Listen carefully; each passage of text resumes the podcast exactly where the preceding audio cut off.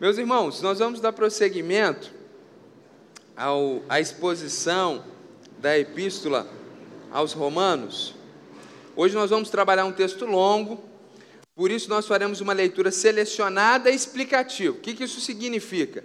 Nós vamos ler partes centrais da perícope, explicar essas partes e ler mais uma outra parte, explicar, aplicar e se os irmãos quiserem em casa ler toda a perícope, eu tenho certeza que vocês serão ainda mais abençoados. Mas antes, eu quero gerar uma expectativa nos irmãos. O texto de hoje vai nos ajudar em uma coisa muito, muito importante. Ele trata sobre as fronteiras da liberdade cristã. Então, em Cristo Jesus, nós somos livres do pecado, em Cristo Jesus, nós somos livres do inferno, da morte, do poder de Satanás, da religião e da religiosidade e daquelas cerimônias religiosas da religião de Israel que se encontram no Antigo Testamento. Nós não somos obrigados a guardar festas de, a festa de Pentecoste, a festa dos tabernáculos. Aliás, a maior parte das pessoas nem sabem o que é isso e não tem problema nenhum você não saber. Ainda que isso possa ter algum significado espiritual quando estudamos o Antigo Testamento, mas isso não é basilar, não é fundamental. Então nós estamos livres dessas questões da religiosidade do Antigo Testamento. Olhamos para o Antigo Testamento e encontramos código sanitário, código penal, leis de uma nação, do Estado antigo de Israel, e nós estamos livres disso tudo. Então, a vida com Jesus, ela nos traz liberdade. Em suma, o cristão está espiritualmente livre. Afinal, é isso que Jesus disse lá em João 8:32. Se a verdade conhecereis a verdade, e a verdade vos libertará. E no verso 36 ele diz: Se o Filho vos libertar, verdadeiramente sereis livres. Então a verdade é o próprio Jesus, e conhecendo Ele, temos liberdade espiritual. Nós só estamos restritos, o cristão só tem algum impedimento no que diz respeito à lei espiritual de Cristo. Ou seja, essa liberdade cristã é em todas as áreas. Nós estamos livres espiritualmente e a única coisa que nós não podemos e não devemos fazer é aquilo que irá ofender a Deus. Então a questão de hoje é justamente sobre o que não está proibido na lei de Deus, o que a lei de Deus não nos restringe mas alguns irmãos encontram dificuldades por motivos diversos que eu não vou aqui investigar. Mas de forma prática, na nossa vivência cristã, existe uma série de comportamentos, de posturas que a Bíblia não proíbe, ou proibiu no Antigo Testamento e não proíbe mais na Nova Aliança, que nós inclusive tomamos o cálice da nova aliança, nós não estamos mais debaixo da antiga, estamos debaixo da nova. Mas alguns irmãos alguns pastores, algumas igrejas encontram dificuldade. E é justamente sobre isso que Paulo vai falar e sobre isso que nós queremos trabalhar aqui. Então, por exemplo, a princípio, a princípio, você pode decidir a roupa que você virá no culto. Roupa indecente que vai despertar na pessoas desejos, se vestir para atrair pessoas a você, isso é pecado, não só dentro de um culto cristão, mas fora dele também, na mesma medida. Então, se você se veste de forma decente, você, a princípio, está livre para decidir a roupa com a qual você virá num culto público. A princípio, você é livre para celebrar o seu aniversário ou não celebrar o seu aniversário. Ainda que na Escritura a gente não vê velhinha e bolo no dia do nascimento. É algo que vem de uma cultura que não era cultura bíblica, mas não há nenhuma condenação nisso. Você é livre, a princípio, para enfeitar sua casa com enfeites de Natal ou não. E você bem taxativo. Definitivamente, os enfeites de Natal não são portais para demônios entrar na sua casa. Não são. Porque em muitas igrejas é isso que ensinam, principalmente aquele redondinho, como é que chama, amor? Guirlanda. A guirlanda, as pessoas veem aquilo e estremecem, por incrível que pareça, e tem pastores ensinando isso. Hã? Pois é, aquela é a melhor de todas, né? Que no final do Natal você pode degustar. Agora, é incrível, tem pastores que vai chegando o Natal, eles esquecem Jesus, só falam mal do Papai Noel. Porque o Papai Noel é do diabo, porque o Papai Noel veio do Satanás, porque o Papai Noel faz parte das hortes das trevas. E, e, e existe toda uma mística negativa em relação ao Natal, meus irmãos. A princípio, você é livre para colocar a sua guirlanda, para ter um presépio que vai lembrar das coisas de Jesus, porque não há nenhum proibitivo nisso. Você é livre para fazer esportes e o tipo de esporte que você quiser, futebol, artes marciais. O yoga, por exemplo, é uma prática que no passado estava ligado a questões religiosas como todas as artes marciais do passado, porque no passado a religião entranhava todo todo, todos os aspectos da vida humana. Então, na modernidade, as artes marciais se emanciparam da religião, assim como o yoga. De forma que, se alguém vai lá e pratica o yoga, não necessariamente ele está alinhado e adorando o panteão hindu. Então, a princípio, você é livre para toda a prática que vai fazer bem para o seu corpo, livre para tirar férias, livre para ir à praia. E ainda na introdução, para descontrair você, a gente tem um irmão aqui da igreja brasileira que foi numa igreja romena, porque ele foi ser missionário lá na Romênia. E quando ele chegou lá, aquele culto domingo de manhã, os irmãos muito criteriosos com as questões de roupa. Os homens só de roupa social, William. As mulheres tinham que usar saia. Um, olha, mas uma, um, um critério tremendo. E terminou o culto. Eles se sentiram até constrangidos, porque missionário brasileiro, recém-chegado, não sabia de toda aquela formalidade. E os irmãos falaram: Olha, nós vamos aqui após o culto, vamos, vamos à praia. Lá a gente vai comprar algumas coisas, no caminho a gente pega algumas coisas e a gente vai ter um tempo na praia. O irmão falou: Poxa, eu vou, estou aqui, sou brasileiro, sou missionário. E falou: Ó, esses crentes aqui, dado a roupa que eles estavam no culto, certamente eu vou ter que ficar aqui todo empacotado debaixo do sol. Mas tudo bem, vamos à praia da Romênia. Quando chegou lá, para surpresa dele, pastor tirou o paletó, tirou a blusa, tirou a calça e tirou a cueca, e todo mundo tirou tudo porque era a cultura deles. Ir à praia como Deus criou. Veja bem, ir à praia não é pecado. Ir à praia não é pecado e ir à praia dentro da, da, da, da cultura que você está inserido. Então, você chegar lá e fazer um topless, complicado, porque nós estamos no Brasil. Lá na Romênia, os irmãos estão acostumados e ninguém fica sensualizando, olhando para lugar nenhum. Então vá à praia com a roupa de banho adequada, que você considera adequado, que você considera dentro da cultura correta. Então, a princípio, você tem liberdade para comer todo tipo de comida e beber todo tipo de bebida, porque a Bíblia não condena nenhum tipo de comida, nenhum tipo de bebida. A Bíblia condena glutonaria e embriaguez. É isso que a Bíblia condena. A princípio, você pode escolher qualquer emprego lícito. No passado havia discussões se o irmão poderia ser policial militar, porque talvez no exercício da sua função ele poderia matar uma pessoa e havia muita dificuldade com isso. E por muito tempo na igreja brasileira se discutia se o cristão podia ser um militar. Então, a princípio, você tem liberdade para decidir o seu emprego e para decidir sobre os adereços no seu corpo, removíveis ou permanentes brincos, maquiagem, tintura no cabelo, química e os permanentes, tatuagem, procedimentos estéticos, até plásticos. A princípio, você é livre para essas coisas. A princípio. Por que, que eu digo a princípio? Porque para algumas pessoas, para alguns cristãos, isso aqui que eu falei não só é pecado, mas isso aqui tira sua salvação. E para alguns, isso aqui coloca você no inferno de cabeça para baixo, sendo torturado por próprio Lúcifer o resto da sua existência. Para algumas pessoas, isso aqui é um absurdo. Então, a princípio, você tem liberdade. E essa é exatamente a questão de hoje. Qual é o limite da minha liberdade? Essa é a questão que a gente quer responder aqui. Qual é o princípio da minha liberdade.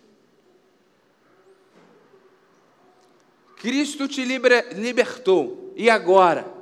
Há limites para isso ou você pode viver de qualquer forma? Devo desconsiderar o entendimento, ainda que a princípio seja equivocado do meu irmão, que pensa que isso é pecado, e deixar isso para lá, ignorá-lo? Eu me lembro numa festa de casamento, quando eu era jovem, uma festa de irmãos da igreja, um casal da igreja se casou e alguns irmãos estavam ali dançando e um irmão chegou muitíssimo escandalizado, ele era novo convertido e achava que as pessoas que estavam na igreja não podiam movimentar o esqueleto em nenhuma hipótese. E aí ele estava profundamente escandalizado, ele chegou para mim, para um amigo, também líder da igreja, e havia outras pessoas ali, e ele falou: Olha, eu estou escandalizado com o que eu estou vendo aqui. Eu, eu vou embora desse casamento porque eu não consigo ver vocês, como líderes da igreja, dançando aqui nesse lugar. Meu amigo virou para ele falou assim: Quer ir embora? Vai. Eu estou embriagado pela graça de Deus. E mais ele chacoalhou o esqueleto. Um uso da sua liberdade que certamente gerou muita dificuldade. Então, nossa liberdade pode ser exercida radicalmente a ponto de ferir o outro? Lembre-se, nós não estamos aqui falando sobre questões relacionadas àquilo que é pecado. O que é pecado é pecado. Então, eu tenho liberdade para ter relacionamento sexual fora do casamento? Não, não temos. Então, você jovem, se você faz isso, o nome disso é prostituição. Se você é casado faz isso, o nome disso é adultério. Nós não estamos falando sobre essas questões. Nós estamos falando justamente sobre aquilo que a Bíblia não condena mas que a igreja, a religião, os homens condenam. Romanos capítulo 14, verso de 1 a verso 4. Vamos ao texto bíblico, que é justamente sobre essas coisas que Paulo quer falar. Algumas dessas que eu disse aqui, ele inclusive trata no texto como questões de alimentação, outras a gente pode fazer aplicações a partir do que ele vai falar. Romanos capítulo 14, do verso 1 até o verso 4. Acolham quem é fraco na fé, não, porém, para discutir opiniões. Um crê que pode comer de tudo, mas quem é fraco na fé, come legumes. Quem come de tudo não deve desprezar o que não come, e o que não come não deve julgar o que come de tudo, porque Deus o acolheu. Quem é você para julgar o servo alheio? Para o seu próprio dono é que ele está em pé ou cai, mas ficará em pé, porque o Senhor é poderoso para o manter em pé. Meus irmãos, esse texto está dizendo que nós devemos acolher sem julgamentos os irmãos que são fracos na fé. E ele define quem é o fraco na fé aqui no verso 2. Um crê que pode comer de tudo, mas quem é fraco na fé come legumes, ou está implícito, ele não come carne, que era um problema que acontecia naquele contexto. Porque a carne, quando ela era abatida, havia algum tipo de ritual religioso, como ocorre hoje, por exemplo, no mundo muçulmano. 1,6 bilhão de pessoas no planeta, 20% da população mundial, os muçulmanos, toda a carne que eles comem, ela é abatida de forma que na hora que o corte é feito na, na jugular do animal, eles falam uma frase em árabe fazendo uma invocação, uma dedicação a Deus. Eles chamam essa comida de comida, é, não só, não só essa, esse tipo de carne, de carne halal, a gente fala em português halal, uma carne que é permitida, ou seja, uma carne que foi abatida de acordo com a religião islâmica. Então, da mesma forma que hoje a igreja que vai surgir naquele momento pensa: poxa, eu posso comer essa carne? Que foi abatida num ritual islâmico? Ou eu devo comer só legumes? É isso que acontecia na igreja em Roma. Então, nós, quando estávamos lá, nós comíamos frango, que era a proteína mais barata, sadia, produzido aqui no Brasil, embalado aqui no Brasil, tudo escrito em árabe, e enviado para lá. Aqui no Brasil, cada franguinho desse é abatido por milhares de muçulmanos que vêm geralmente do sul asiático, muito de Bangladesh, vêm para os frigoríficos no sul do Brasil e vão abatendo de acordo com os rituais islâmicos. Por quê? Porque Paulo está dizendo que eu creio que a gente pode comer de tudo, porque o único Deus verdadeiro é o Senhor Jesus Cristo. E qualquer dedicação a outra divindade é inexistente, porque não existem outros deuses. Agora, quem é fraco na fé, ele tem medo de comer. Porque qual é a ideia da fraqueza na fé? Ele ainda é bebê na caminhada e ele acredita que existem outros deuses, ele acredita que existem outros, outros poderes, ele acredita que se algo foi sacrificado a alguma divindade, aquilo vai fazer mal se ele comer. Tem gente que acha, inclusive, tão fraco na fé que se ah, eu pedi algo, a pessoa não quis dar de coração, então aquilo vai fazer mal, não vou comer. Tem gente que acredita nessas coisas, isso é fraqueza de fé. Pessoa que acha que se ela comer determinado alimento vai desagradar a Deus. Não, porque lá no Antigo Testamento fala que não podia comer carne de porco e uma série de outros animais. Aí o fraco na fé, ele não entendeu ainda que nós estamos numa nova aliança. Que Jesus já deixou claro que o que contamina o homem não é o que entra na boca, mas é o que sai da nossa boca. E Jesus comeu de tudo. E a gente tem no Novo Testamento uma série de exemplos sobre isso. Mas o fraco na fé, ele é aquela pessoa que ainda está caminhando com Jesus, ele não entendeu que Jesus é o grande e único Deus poderoso.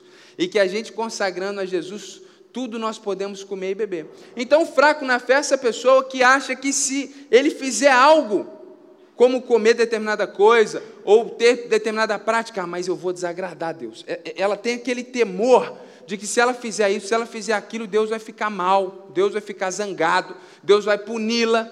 Então, indo além do que está sendo pedido na Escritura, a pessoa começa a querer fazer uma série de coisas para agradar mais a Deus. Então, ela acha que se ela se sacrificar indo para a praia com um terno, ela é mais santa do que o outro, ela vai agradar mais a Deus. Então isso é fraqueza de fé, achar que a gente pode agradar a Deus pela roupa que a gente veste, pela comida que a gente come.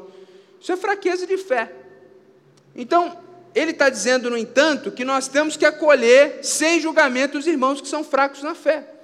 Ele está dizendo que se você é cristão, maduro, entende a soberania, a graça e o poder de Deus, quando você estiver diante de um irmão que acha que não pode comer isso, que não pode fazer aquilo, por causa disso, por causa daquilo, não é para você fazer como nós fizemos no passado e dizer: problema é seu, nós estamos embriagados pela graça, nós somos fortes na fé, você é um fraquinho. Pelo contrário, se algum irmão acha que é pecado comer determinada questão, nós precisamos ter misericórdia dele e acolhê-lo, é nosso irmão, e não discriminá-lo, olhar de cima para baixo. Coitadinho, está preso ainda nessas coisas, que muitas vezes é o que acontece, sobretudo nós que estamos numa igreja tradicional, histórica, muitas vezes olhamos para os irmãos pentecostais com todas aquelas questões de uso e costumes e a gente muitas vezes desdenha da espiritualidade desses irmãos. Sim, espiritualmente são fracos na fé, acreditam que, que Deus fica maravilhado se você tiver com uma gravata e sem gravata você não é digno de entrar na presença de Deus que está aqui só nesse, nesse 40 centímetros abaixo do chão. Isso não existe, isso é fraqueza de fé. Mas a gente não pode dizer isso na cara deles nem menosprezá-los. Então, exemplo prático disso. Irmãos pentecostais, e às vezes acontece isso também na igreja tradicional, eles acham que orar de madrugada a coisa é diferente. Eles acham que se orar, então, três da manhã, então, o céu abre de forma diferente. E isso é engraçado, porque essa ideia de orar com sacrifício, ela não é só na, na, no universo cristão, não. Lá no Islã também tem um dia, no mês do jejum, que se você passar a noite orando, aquela noite é a noite que o milagre vai acontecer. Então, isso, isso isso tem até em outras religiões. Por quê? A ideia de que se eu me sacrificar e não dormir, orar três da manhã, que é a hora que você está no seu sono profundo, você mata o seu sono profundo para falar com Deus, Deus vai te ouvir mais. Isso é fraqueza de fé. Não entendeu que Deus nos ouve por causa do sacrifício de Jesus e não por causa do nosso sacrifício. Irmão que está quase desnutrido, porque não come, porque vive em jejum porque ele acha que é por muito jejuar, pelo sacrifício dele, que Deus vai ouvir a oração. Isso é fraqueza de fé. Então, a gente não pode chegar para esse irmãozinho que ora três da manhã e dizer, irmão, vai dormir, cara. O irmão vai resolver melhor o problema orando seis, sete da manhã. Esse negócio do irmão ficar com privação de sono vai prejudicar você o resto da sua vida orando três horas da manhã. A gente não pode desprezar a pessoa. Ah, eu estou de jejum de Coca-Cola. Isso é fraqueza de fé, irmãos. Você vai jejuar, você acorda, você não come nada, passa lá orando, buscando a Deus, buscando a face de Deus, fica lá até três horas da tarde. Eu estou com tanta fome de Deus que eu não comi e não bebi hoje. Orando, lendo a palavra, isso é jejum. A pessoa, ah, estou com jejum de chocolate. Isso, isso não tem. Olha, é tão simplório. Agora, eu nunca vou falar isso na cara da pessoa. Ah, seu bobo, que ri na cara da pessoa, não. Então a gente tem que ter tranquilidade, acolher sem julgamento o irmão que é mais fraco na fé e ter unidade cristã apesar dessas diferenças. No verso 5 ele diz o seguinte: Alguns pensam que certos dias são mais importantes do que os demais, mas outros pensam que todos os dias são iguais. Cada um tem opinião bem definida em sua própria mente. Quem pensa que certos dias são mais importantes, faz isso para o Senhor. Quem come de tudo, faz isso para o Senhor, porque dá graças a Deus. E quem não come de tudo, é para o Senhor que não come e dá graças a Deus. Porque nenhum de nós vive para si mesmo, nem morre para si. Porque se vivemos, é para o Senhor que vivemos. Se morremos, é para o Senhor que morremos. Quer pois vivamos ou morramos, somos do Senhor. Então, seja qual for o seu posicionamento, que ele seja para glorificar a Deus, não para se aparecer diante dos outros, não para mostrar mais espiritualidade diante dos outros. Então existe hoje uma denominação evangélica que acredita que se você fizer alguma coisa no sábado, você perde sua salvação. Está claro aqui que isso é fraqueza de fé. Então alguns acham que alguns dias são mais especiais. Você sabe que os cristãos do passado, eles não eram adeptos ao sábado com essa rigorosidade, mas eram adeptos ao domingo com a mesma rigorosidade. De forma que, se um cristão trabalhasse no domingo, ele era disciplinado da igreja, ele era desligado da membresia da igreja. Trabalhar no domingo era um pecado terrível. Hoje, a maior parte dos cristãos entendem que todos os dias são santos, que todos os dias é para adoração ao Senhor e que nós nos reunimos no domingo porque é o dia que Jesus ressuscitou, e vemos em Atos que esse era o, o, o, o costume da igreja primitiva. Agora, numa igreja que está no Oriente Médio, por exemplo, onde no domingo é dia normal e comum, sabia disso? País muçulmano, o fim de semana é sexta e sábado. Domingo é um dia comum, igual a sua segunda-feira. Então, como que o cristão vai para a igreja no domingo? sendo que ele precisa estar no trabalho. Então, o culto nosso dominical para os cristãos em muitos lugares do Oriente Médio é na sexta-feira, que é o dia, que é o grande feriado deles, que o muçulmano vai para a mesquita e o cristão vai para a igreja, seja ela pública ou perseguida. Por quê? Todos os dias são santos para quem é santo. Então, o que ele está trabalhando aqui é que Seja qual for o seu posicionamento, se você acha que o domingo, se você trabalhar, você está em pecado. Ou se você entende que todos os dias são para o Senhor, o importante é que, seja qual for o seu posicionamento, não seja para você se sentir melhor do que os outros.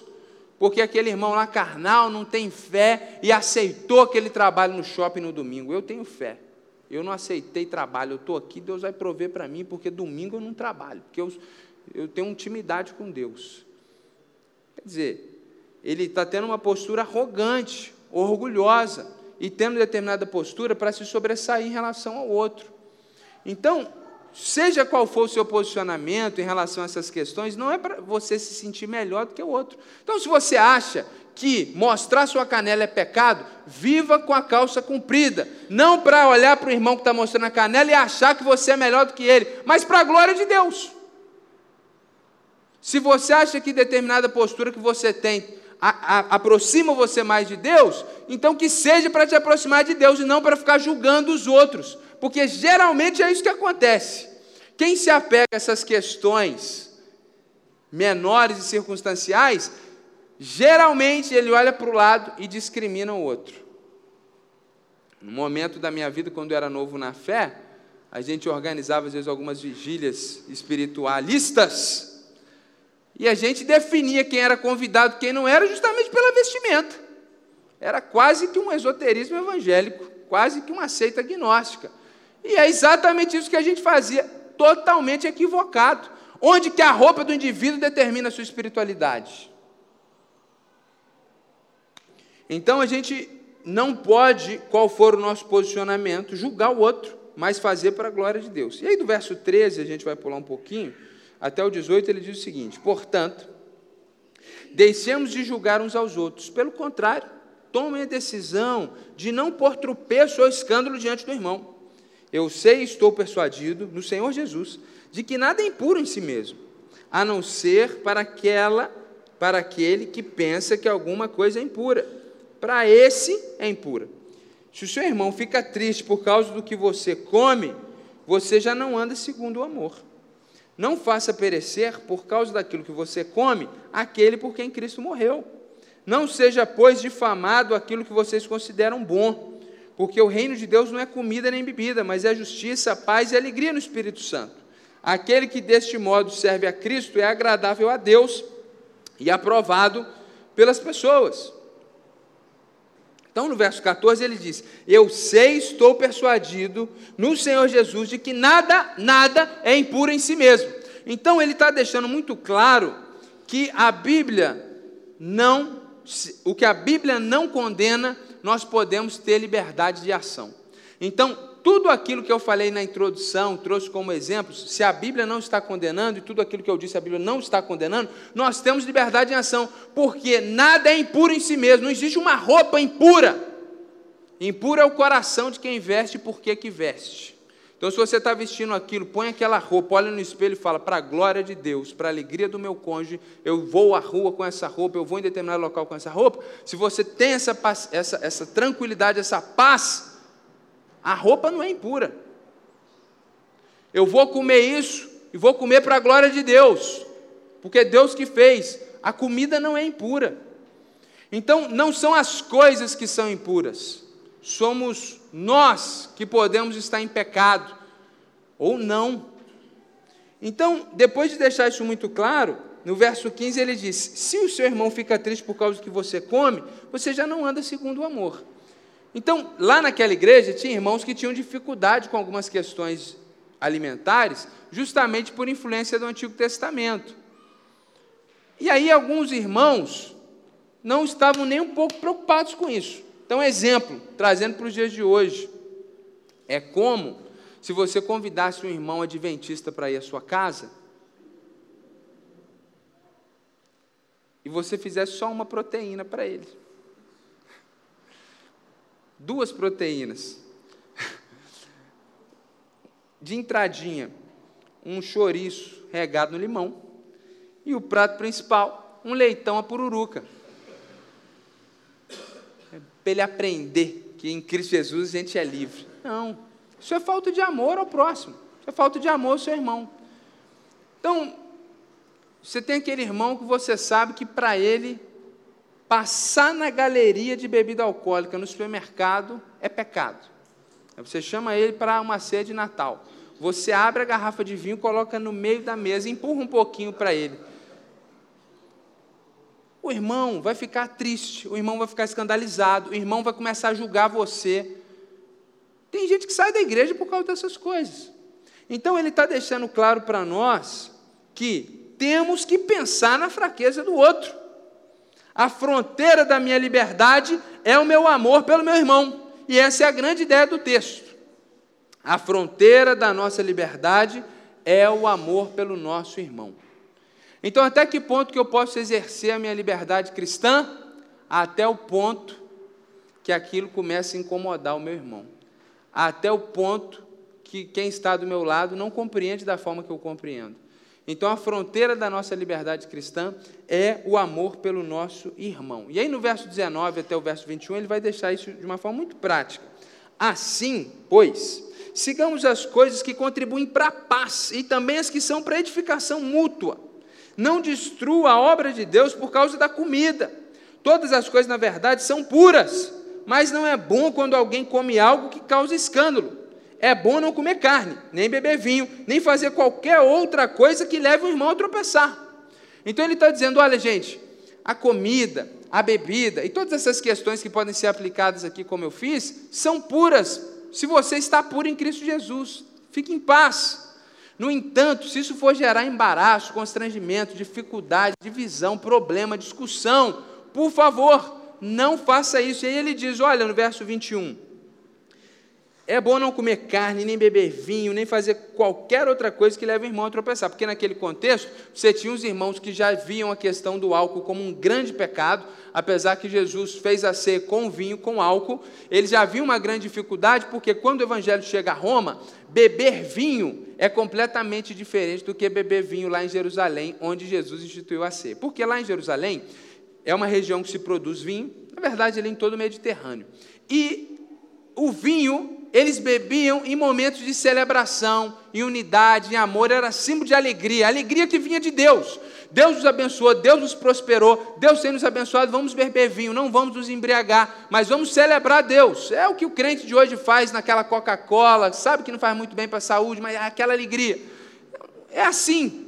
Lá em Roma era diferente. Beber vinho era adorar um Deus chamado Baco.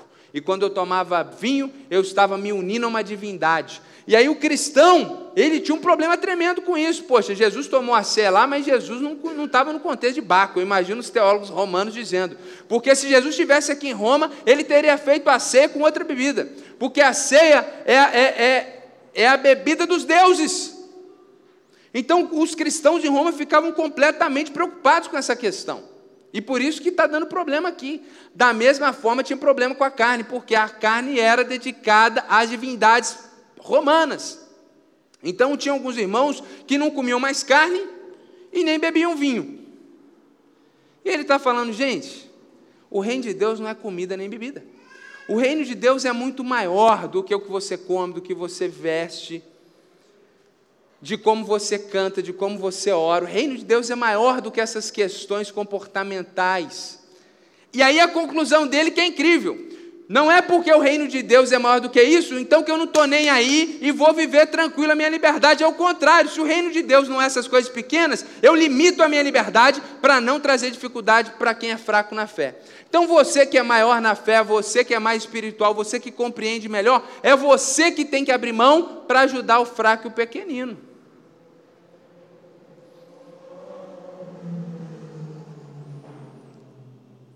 Verso 1 até o verso 3 do capítulo 15.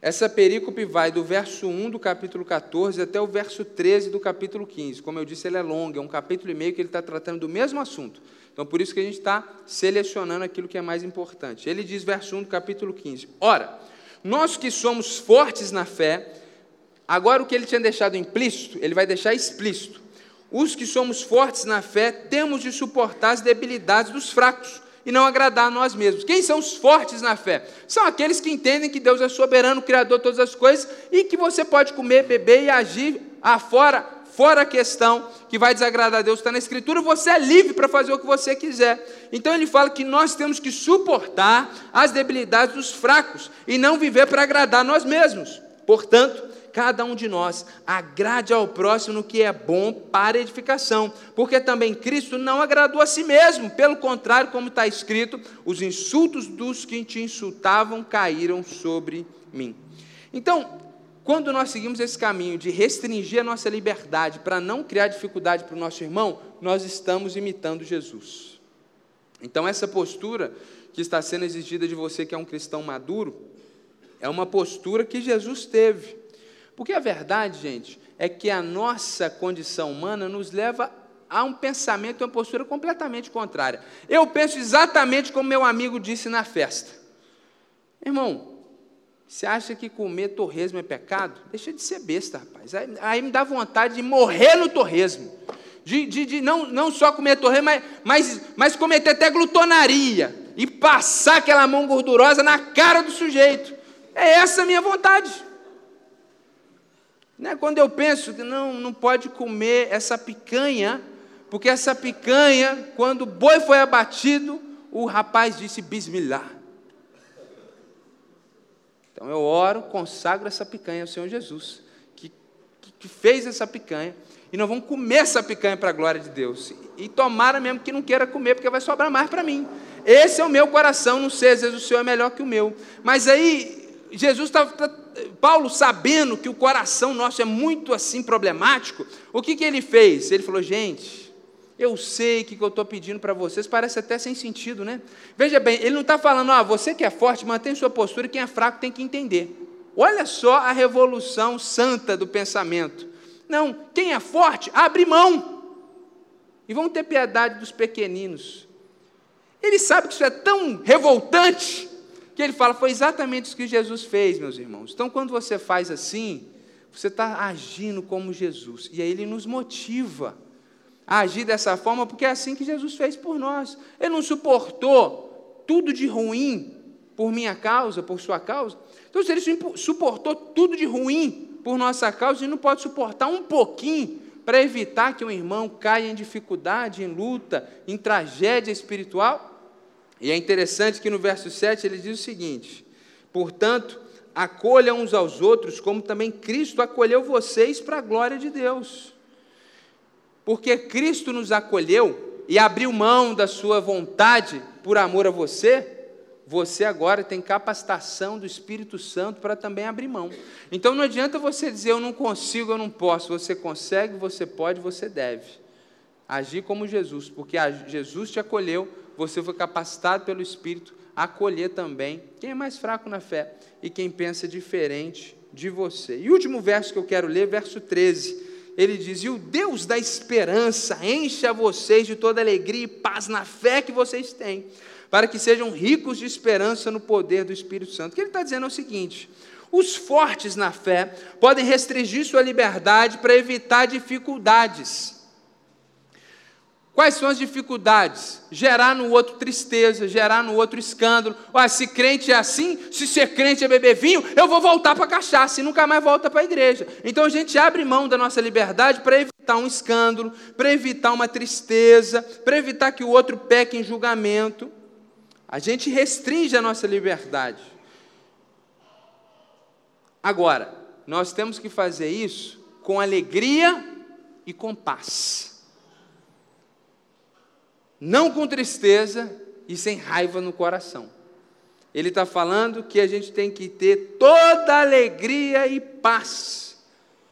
Porque a gente faz isso a partir da esperança que vem do Espírito Santo. Qual esperança? A esperança de que em algum momento esse que é fraco na fé vai amadurecer. A esperança de que um dia Jesus retornará e todos nós compreenderemos todas as coisas.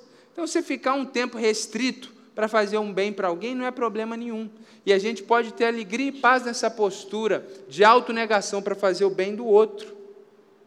A fronteira da nossa liberdade é o amor pelo nosso irmão. Então, recapitulando, o que Paulo está argumentando aqui é o seguinte: nós precisamos acolher sem julgamento os irmãos que são fracos na fé. Quem são os fracos na fé? Aqueles que acham que podem agradar a Deus com obras e não descansam, e não têm aquela plenitude de entendimento que pela fé em Cristo Jesus nós somos amados, aceitos por Cristo Jesus. E isso desemboca na prática esse tipo de postura, de roupa que pode, roupa que não pode, o que come, o que não come, e são mecanismos humanos e religiosos para a pessoa se sentir melhor, mais espiritual e mais próxima de Deus. Tudo isso é fraqueza. O que, que a gente faz? A gente acolhe sem julgamento. Ao mesmo tempo, você que está nessa condição, para de julgar o irmão que vai de sunga para a praia, para de julgar o irmão que come carne de porco, para de julgar o irmão que trabalha no domingo. Para de julgar o irmão que toma o cálice de vinho antes do almoço. Para de se sentir melhor do que ele. E aí, depois de falar disso, desse acolhimento sem julgamento, ele diz o seguinte: seja qual for o seu posicionamento, não faça isso para se sentir melhor que os outros. Faça isso para a glória de Deus. Então, se você está convicto espiritualmente é assim que tem que ser, então que seja para a glória de Deus. Ele diz que se a Bíblia não condena, nós podemos ter liberdade, porque nada é impuro em si mesmo mas nós temos que pensar na fraqueza e considerar o pensamento do outro. Quando nós seguimos esse caminho de abrir mão da nossa liberdade para abençoar o outro, nós estamos imitando a Cristo. Isso é contra a nossa vontade, mas nós somos capacitados a fazer isso porque Cristo já fez isso e o Espírito Santo foi derramado nos nossos corações e agora nós podemos agir de acordo com a vontade de Deus. Os fortes na fé, eles podem restringir sua liberdade porque eles têm esperança que o fraco um dia vai compreender, e se não compreender na terra, um dia no céu, todo mundo vai ter o mesmo entendimento. A fronteira da nossa liberdade é o amor pelo nosso irmão. Para finalizar, voltamos aos exemplos práticos. Qual o limite da minha liberdade? fui pregar recentemente, acho até que disse isso aqui, numa Assembleia de Deus, sabendo que eu numa Assembleia de Deus estava com terno, só não fui de gravata porque estava muito quente e os irmãos sabem que eu sou muito calorento. Cheguei lá, o pastor da igreja veio ao meu encontro, me deu a paz do Senhor e perguntou onde estava a minha gravata. A minha vontade era ir embora de imediato, porque se é importante para ele a minha gravata para eu pregar, e aí ficou mais dramático ainda porque ele, ele disse que a gravata não era importante só para eu pregar. A gravata era o que me habilitava a subir 40 centímetros de altura no espaço de culto. Se eu, sem gravata, eu precisava ficar aqui.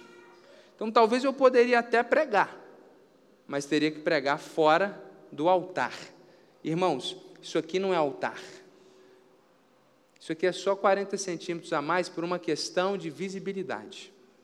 Se a igreja tivesse quatro vezes esse tamanho, a gente tinha que aumentar essa altura.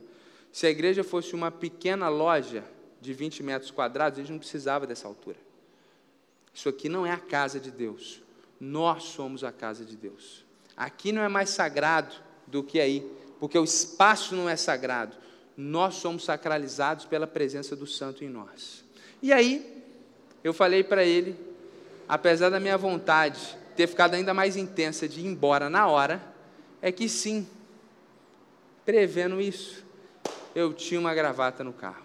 Então eu andei 100 metros até onde meu carro estava, coloquei minha gravata no meio da rua e voltei para pregar, lutando, esmurrando a minha carne para a glória de Deus. Então, meus irmãos, é um exemplo do dia a dia. Se você vai na Assembleia de Deus um dia porque você foi convidado, por favor, se comporte como aqueles irmãos. Não chegue naquele lugar. Foi o Davi e a Zazá que foram num, num, numa igreja na lua de mel? Foi vocês?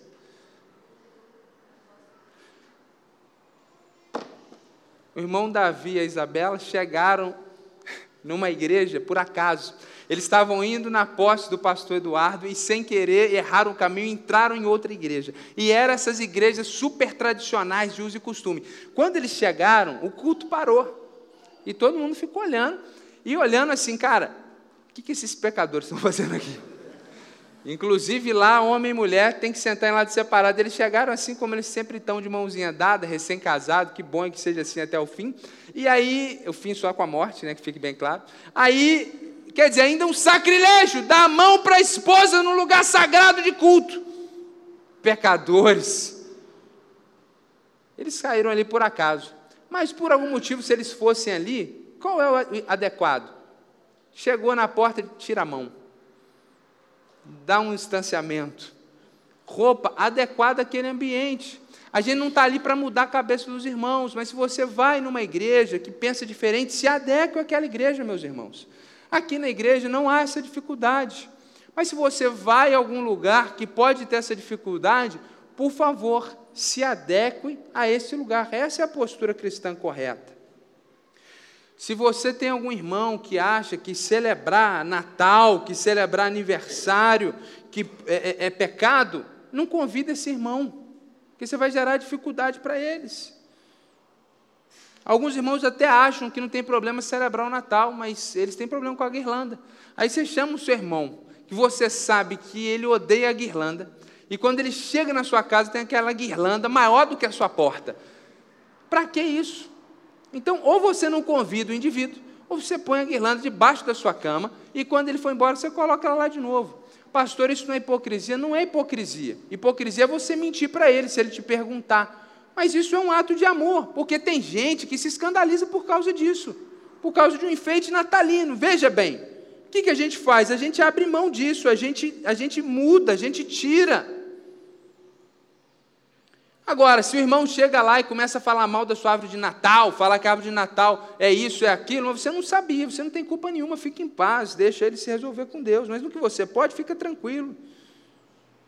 Nessa questão de esportes, nessa questão da praia, não envolva quem vai escandalizar. Tem irmãos que acham que, que determinado tipo de luta é errado, que assistir o UFC é sinal de carnalidade. É sinal de falta de espiritualidade. Então, na hora que eu vou assistir o UFC, eu chamo o pastor Biratã, a gente passa a noite vendo lá e acabou. Eu vou chamar o irmão que leu a tese de doutorado do teólogo fulano de tal, que assistiu o UFC, é falta de espiritualidade. Eu não vou chamar esse irmão. Ele não precisa saber que eu estou passando a noite assistindo o UFC. Isso aqui é hipotético, tá? Nunca assisti. Então, daqui a pouco vai achar que eu e o pastor Biratã não perdemos. Nunca aconteceu, é hipotético. Eu sei que ele gosta também de artes marciais.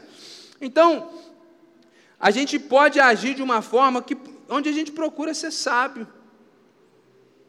A questão da alimentação, igualmente. É se você tem um irmão que acha que comer um chouriço, uma carne de porco é escândalo, não ofereça isso para ele. Inclusive, é, é, essa questão do álcool, no passado, era algo que todo evangélico não bebia categoricamente. Com o tempo, os irmãos entenderam o que está na Escritura, que o pecado é embriaguez. E é muito comum isso a maior parte dos cristãos, quase, eu, eu arriscaria dizer isso, que hoje é a maior parte dos cristãos, eles fazem algum tipo de bebida alcoólica, sem embriaguez. E ninguém fala disso. De vez em quando alguém falou, pastor, preciso te confessar um negócio. Eu já sei. O que, que foi? Falei, é porque de vez em quando eu tomo uma tacinha de vinho e tal. E a gente vai trabalhar justamente isso. A gente vai trabalhar a questão de escandalizar o outro. A gente vai trabalhar uma questão de sabedoria porque ninguém vira alcoólatra bebendo Coca-Cola.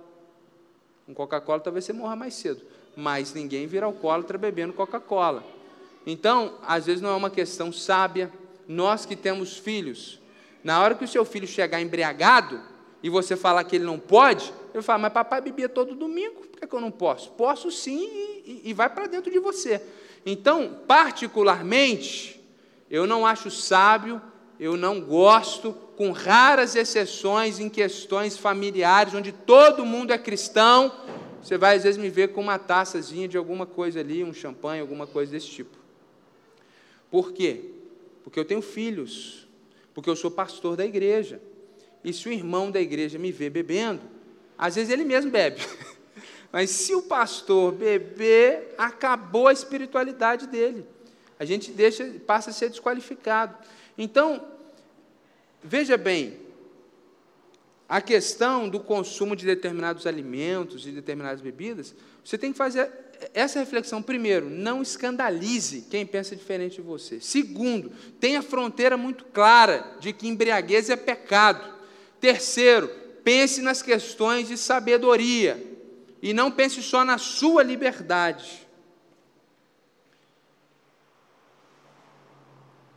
E nessas questões, para finalizar, sobre os adereços no corpo, pense nisso também. Aqui na igreja não tem problema a maior parte das questões, ou todas as questões de adereço no corpo. Agora, se em determinado lugar, se em determinada igreja é um problema, não queira ser aquela pessoa que vai chocar. Muitas pessoas têm esse prazer de chocar, de ser quem traz a bomba, que é aquela pessoa que quando chega no ambiente ela causa.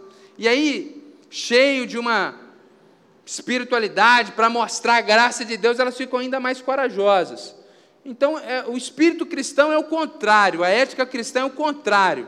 Então, poxa, se eu vou pregar num lugar e eles acham que usar barba grande é, é errado, é pecado, eu tiro a barba. Eu já falei isso aqui, eu usava um anel aqui no meu dedo direito e uma irmã chegou para mim e falou que lá na cidade dela, em outro estado, era símbolo dessa nova moralidade de, de, de todas essas coisas ruins. Que todo mundo que praticava esse tipo de pecado lá na terra dela usava anel preto igual o meu. E ela queria saber se eu era adepto a isso. Eu falei, não, irmã, pode ficar tranquila. Não sou adepto a nada disso, eu sou crente em Jesus, mas se esse anel está te escandalizando, nunca mais usei meu anel. Então a gente tem que ter essa tranquilidade de abrir mão da nossa liberdade com essas questões de postura, de comportamento e etc. Enfim, irmãos, a fronteira da nossa liberdade é o amor pelo nosso irmão. Que Deus nos ajude a imitar Cristo nessa, nessa matéria. Amém, gente?